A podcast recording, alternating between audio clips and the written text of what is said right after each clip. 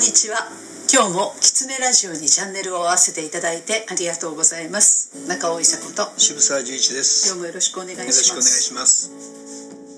春になりましたね。そうですね。もう白木蓮も咲いて、うん、ラッパ水仙ももう目を吹いて急に世の中が変わり始めましたね。ね光がもう明るいですもんね。本当そうですね、ね、花粉もすごいですけどね。花粉すごすぎますね、はい、ところで、はい渋沢さんはよくあの講演の中でね、はい、やっぱり愛愛が大事だよね。ってよくおっしゃいます、うん、渋沢さんが愛を感じる風景ってどんな感じですか？難しい言葉ですね。愛ってね、うん、あのいろんな側面があると思います、はい、一つはね、えーと、調和の側面ですね、うん、はい。えーと、と全てが包まれて全てが整っている、うん一つは温かさの側面ですね。これはね私がなりわい塾っていうあの成人をした人たちのもう一回生き方を考える塾をやっている時にある発表の発表の席にですね、まあ、1年あの塾に出た人が自分のこれからの人生とか大切にしたいことっていうのを話される場だったんですけどこの会場に愛が満ちてることに気づきましたって言われたんですよ。でその人はもうそこから涙が出て本当に言葉にならなくなっちゃったんですけど、私もその時ね、同じようにすごいなんていうかほんわかしたものっていうかね、温かいものを感じたんですよ、これが愛ってものなのかなって一つのね形としてのね、そんなことを気づかされたこともありました。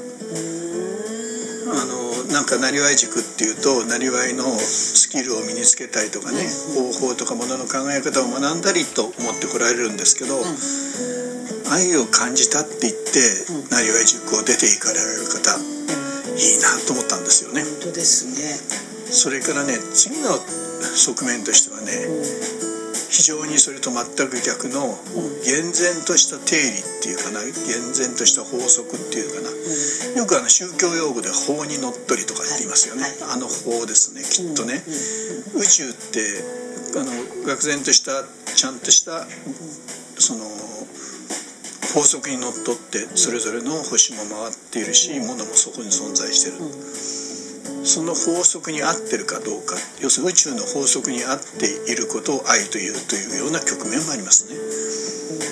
えー、あの愛に満ちた人間関係って確かにお互いをこう許し合う人間関係かもしれませんがやっぱり例えば人を殺してはいけないとかそれから要するに犯罪とかっていう共通の一つの原則にのっとった社会ですね。でその中にえっと、民主主義っていうのも入るのかもしれません。だけどそこは民主主義は入らないんだと言って戦争を起こしてる国もあるわけですね。だけど人間がもしくはこの地球上にやっぱり宇宙の中の一部として存在していくなら、宇宙の原則を壊したら人間という存在は多分消えてしまうと思うんですよ。そういうものも愛という側面には持ってるなっていうことを感じますね。なるほど、ね、とっても難しいですね。とても難しいです。もう多分愛だけでいくらでも書きますね。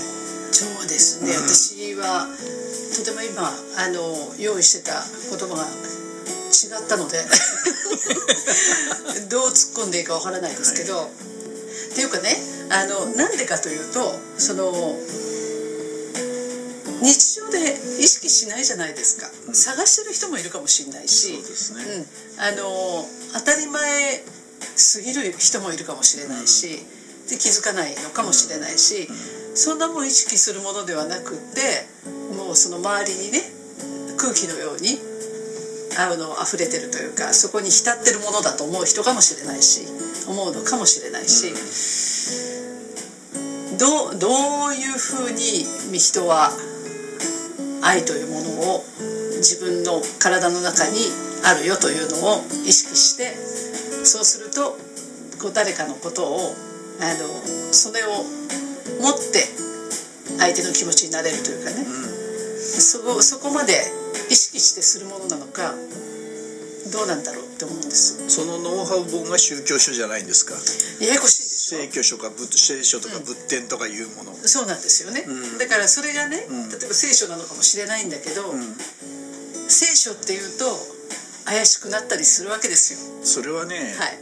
キリストが書いたものではないですからね。後世の人が書いた言葉仏典もそうですし、それからコーラ,、コーラもそうですよね、弟子たちがそれを書き残したもので、だけどそれはそこにあの真実があるから、でみんなが信じて、これは残さなければと思うんですよね。そうですね。どっかで歪んできちゃうんですかね。形を持った瞬間に歪み始めるのかもしれませんね。なるほど。ねそうでもその通りなんだろうなというふうには思うんですね、で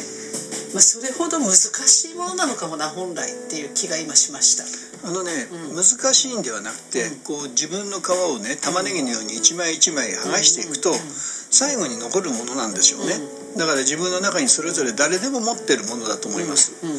でそのただ周りの殻がとっても邪魔するということはあります。だからその理屈で皮を脱ぐ人もいるし感覚で皮を脱ぐ人もいるし、まあ、先ほどのあの女性じゃないですけどああ瞬間この空間に愛が満ちてますっていうその感覚で脱げてしまって愛に接することができると、そういう経験もあるしそれからやっぱり哲学書を読んでああ愛とはこういうものだっていうふうに理解する人もいるし、まあ、人様々なんでしょうね。うん、そのね、うん、そういう意味ではね、うん、例えばその涙するとか、何かを見て涙するとかっていうことって私あんまりないんですけど。なんで ET が自転車を飛んだと自転車で飛んだ時に涙が出るんだろうとか、うん、なんでだろうなと思う涙がいっぱいあるのね、ありますね。でもそれってきっとどっかに愛があるんですよね。そう特に年を取るとありますね。よくありますよね。よくあるんですよ。だけどね最近になって。僕その涙をね、うん、初めて経験したのは、はい高校野球を見てて、うん、夏の甲子園で全校揃って一斉にホームベースに向かって行進を始めたあの瞬間に なぜか涙が出ました。ねえこれって理屈じゃないですよね、